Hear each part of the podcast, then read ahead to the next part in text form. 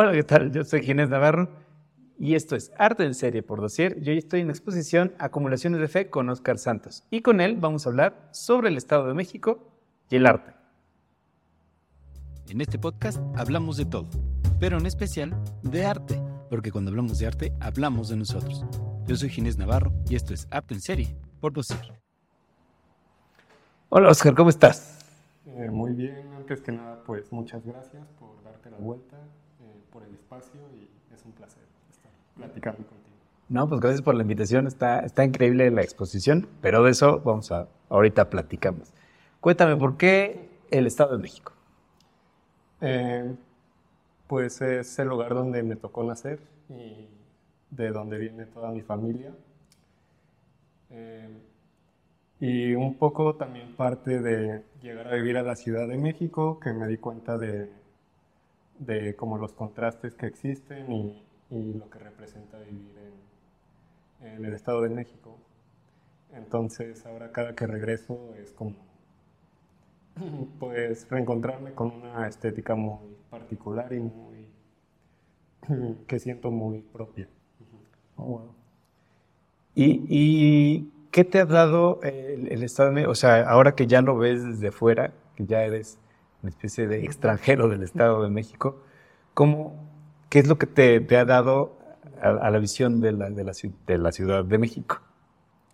Eh, bueno, eh, siento que cierta cultura visual, eh, porque sí, como el Estado de México siento que tiene paisajes muy particulares a veces como muy caóticos. Siento que las imágenes ya, ya lo tienen todo, las imágenes que consigo del Estado de México, o en este caso los objetos. Eh, de representarlos a través de un medio artístico, por así decirlo, y pues de llevarlo como a las galerías o o pues sí, como sacarlas un poco de su contexto. Yo pienso que el caos para muchas personas es, es, algo con lo que no pueden vivir. Tú, yo siento que tú has como adoptado el caos y lo has transportado a tu, a tu, a tu imaginario, a tu obra. O sea, todo ese caos del Estado de México lo has traído hacia ti. Lo has, en, vez de, en vez de negarlo, lo estás como abrazando y apropiándote de él. Pues es que creo que es algo como que no se puede negar o es algo que uno carga. Eh, bueno, te cuento una anécdota. Uh -huh. Una vez en Durango conocí a una amiga eh, que vive aquí en la ciudad, pero la conocí allá y me platicaba que conoce a varios pintores del Estado de México y como que todos tienen una paleta muy gris y un poco, no, no digo deprimente, pero supongo que ¿Qué era la intención? Ajá. Y yo le dije como, oye, espera, mi, mi, mi, pintura también es un poco muy gris. Pero pues sí, es, te digo, más bien es como parte de una herencia, de una eh, cultura visual. Y pues sí, justo creo que es, es otro concepto, el de la herencia, que está como muy ligada con, con mi obra también. ¿Qué hay en el Estado de México que cualquiera que la visite por primera vez no se debe perder? En el Estado de México, eh, pues siento que sobre todo las, las zonas rurales, como los, hay muchos pueblitos mágicos y así, pero pues sí creo que son las dos caras que tiene el Estado de México, porque eh, pues sí tienen como zonas rurales muy, muy bonitas, pero pues lo que te decía como de los asentamientos urbanos, sobre todo los que están como pegados a la Ciudad de México, eh, pues se vuelve un paisaje completamente diferente. Y en mi caso, eh, yo soy de un municipio que se llama Nicolás Romero.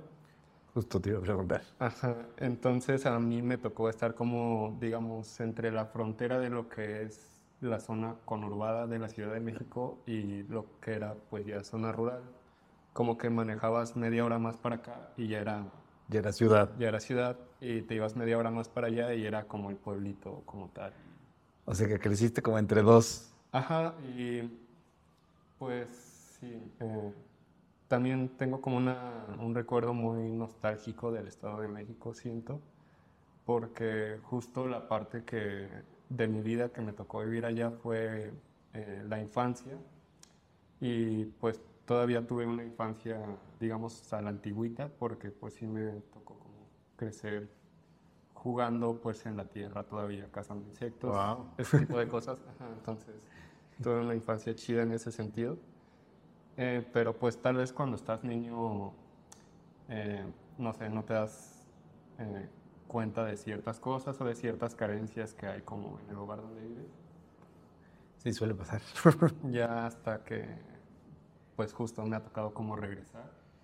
Entonces ya es como lo ves, lo ves de otra forma, pero de alguna forma ah, sigues teniendo como el recuerdo y esa pues sí, ese recuerdo de una infancia. ¿Y qué te trajo a, la Ciudad de México? Eh, pues el trabajo de mi mamá. Ah, Porque, eh, bueno, cuando vivíamos en el estado, pues sí se hacía como tres horas de ida y tres horas de vuelta casi.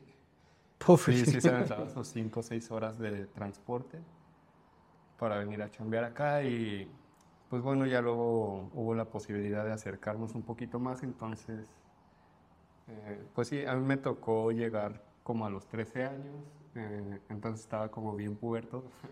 sí, justo. Pues fue una edad como difícil. Eh, de por sí creo que para cualquiera que llega a vivir a la ciudad es como difícil adaptarse, entonces a esa edad pues sí cuesta un poquito de trabajo, pero... Sí, claro luego te enamoras de la ciudad, luego te cansas. Te lo digo yo. luego te cansas y te estresas, pero... La amas y la odias. La amas y la odias, pero pues sí, son como etapas. ¿Y qué sientes cuando regresas allá? Eh, pues sí, es como este sentimiento de nostalgia un poco, pero creo que últimamente es más como me impresiona, pues como que todo cambia en, mi casa o ahí en la cuadra en la que crecí o como en el pueblito en general, que ya no es tanto pueblito, sino que ya, ya es... crece. Y pues sí, como a veces siento que yo no me ofento tanto, así de que me, no sé, me, me voy un mes o dos, o a veces sí tres o cuatro, pues, pero siempre que regresas como va cambiando. Claro.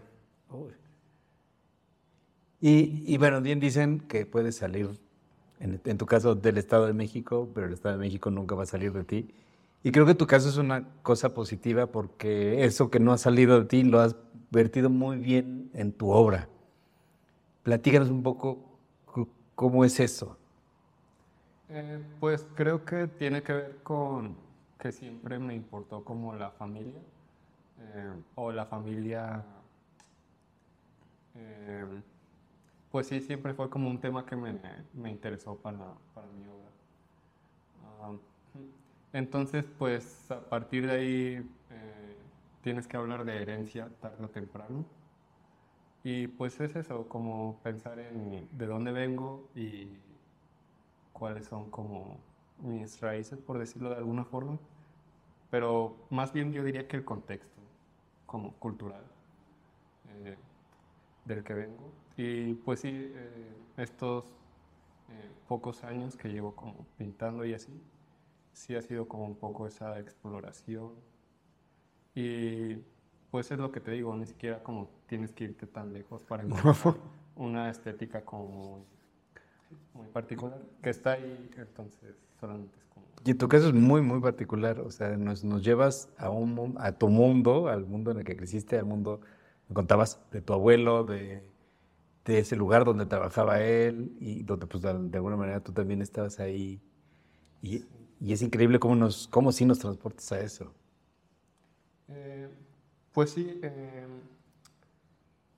igual, eh, no sé, como que luego uno le encuentra valor estético a, a cosas que, por ejemplo, mi familia tiene como muy normalizadas.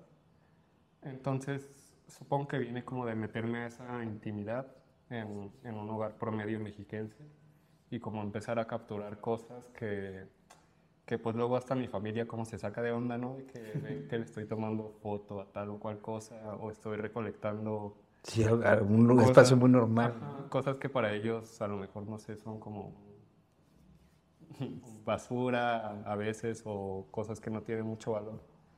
Pero pues creo que, que viene de eso, como de mantener esa... Y ahora para esta exposición además ya lo llevaste a algo más matérico, algo más escultórico.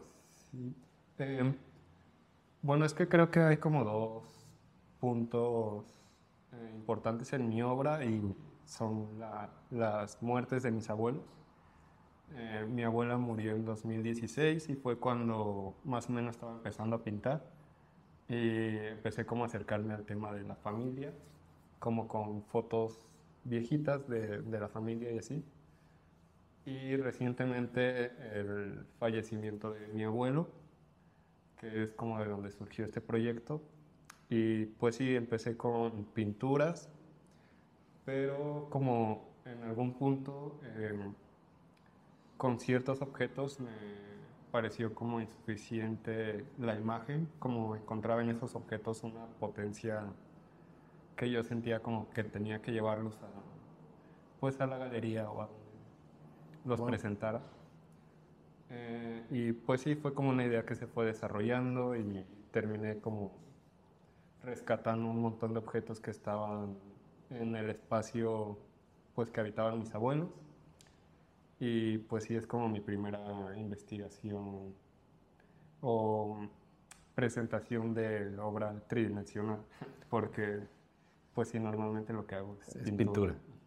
A mí me encanta porque efectivamente estamos en un, en un- en un espacio pues, muy alejado del Estado de México, o relativamente alejado, y sin embargo sí me transportas a ese espacio, a esos talleres de tu abuelo, a, a- a ese ambiente, sin dejar de estar en este, pero sí me siento transportado y, y me- y me gusta esa exploración.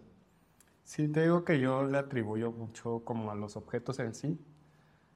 Eh, ya pues con mi chamba fue tratar de jugar un poquito con ellos y no, no hacer como un ready-made, digamos, de solo traer las cosas tal cual las encontré acá. Sino darles un sentido. Ajá, eh, sí traté como siempre de mantener esa familiaridad o de mantener ciertos patrones que yo encontraba ahí en la casa. De hecho, sí hay como un par de objetos que son más como encontrados, solamente como pequeño, pequeñamente intervenidos, porque ya, Ok. ya funcionaban Por sí solos. casi por sí solos. ¿Y cómo fue el proceso para, con sucesiva para, para armar esta exposición? Eh, pues ya había trabajado eh, como en exposiciones colectivas y así. Eh, y teníamos un rato platicando en, en armar como solo show y así. Pero igual creo que mi proceso es un poco lento. entre, pues sí, entre también sigo en la escuela, un poco eso. y ya sabes, cosas que van surgiendo en medio. Pero pues sí, ya llevamos un ratote como planeándolo. eh, y pues justo apenas como nos sentamos a platicar y estaba como libre, libre las fechas. Yo dije, pues ya lo tengo. Y Pues vamos a darle. que no lo tenía al 100%, pero lo terminamos de aterrizar aquí y creo que pues funciona chido. Muy bien. Hay algo que, que- que nos- siempre me gusta preguntar, a veces me desmienten, a veces me, a veces me dan la razón, pero yo digo que, que tú no te encuentras al arte, tú no vas buscando el arte, sino que el arte te encuentra a ti. ¿Cómo te encontró a ti el arte? Si es que sí, Eh, si es que sí fue así. Sí, pues el gusto de dibujar, pues desde siempre. eh, bueno, como todos los niños, porque creo que todos los niños dibujan. Eh, pero creo que a mí lo que me hizo seguir dibujando fue sobre todo llegar aquí a la ciudad, Porque te digo, fue como esa etapa difícil eh, y me refugié más como en el dibujo. em, y aparte de que la ciudad pues te da como muchas más posibilidades para desarrollarlo de una manera más seria, creo.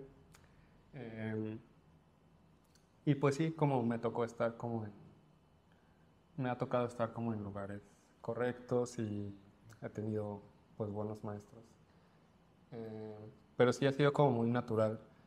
Eh, creo que a mí nunca me costó trabajo como pararme a pensar en que voy a estudiar y así, sino eso. Ajá, se fue dando. Y pues, pues sí, eh, ha sido como muy, muy natural y pues está chido como ya estar trabajando en, pues en estas cosas, ¿no? Que es como un- una labor bien chida. Me encanta.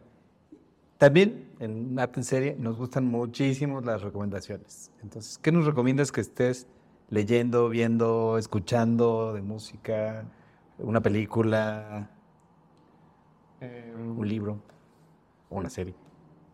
De series no soy tanto, Eh, pero acabo de leer un, un libro que se llama Radicante.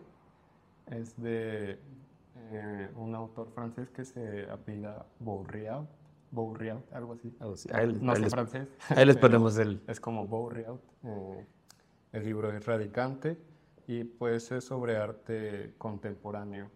Eh, tiene como unos 15 años el libro más o menos, pero sí sigue como muy...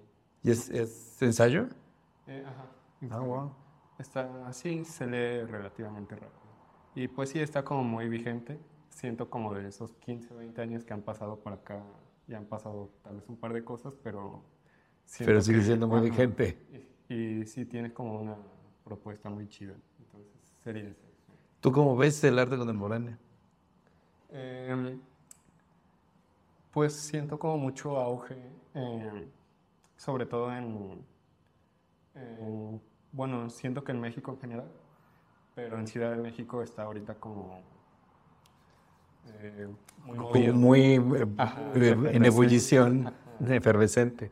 Eh, Sí. Justo platicábamos de eso, ¿no? De que ahora como que cada fin hay dos o tres inauguraciones o más, pero pues justo creo que eso es una buena señal de que están pasando cosas chidas. Es, es buena señal. ¿Hasta cuándo pueden venir a ver la exposición? Esta exposición va a estar todo el mes de mayo, Eh, pues ahí mandé un mensajito para chido. Ahí en, en Sucesiva, en el Instagram de Sucesiva, ahí los, los, los atienden, muy, muy bien atendidos. Con mucho gusto. ¿Dónde te podemos encontrar para seguirte, para ver lo que estás haciendo? Eh, pues en mi Instagram, ahí es donde subo como todos mis proyectos. Estoy como Pato Santos. Santos.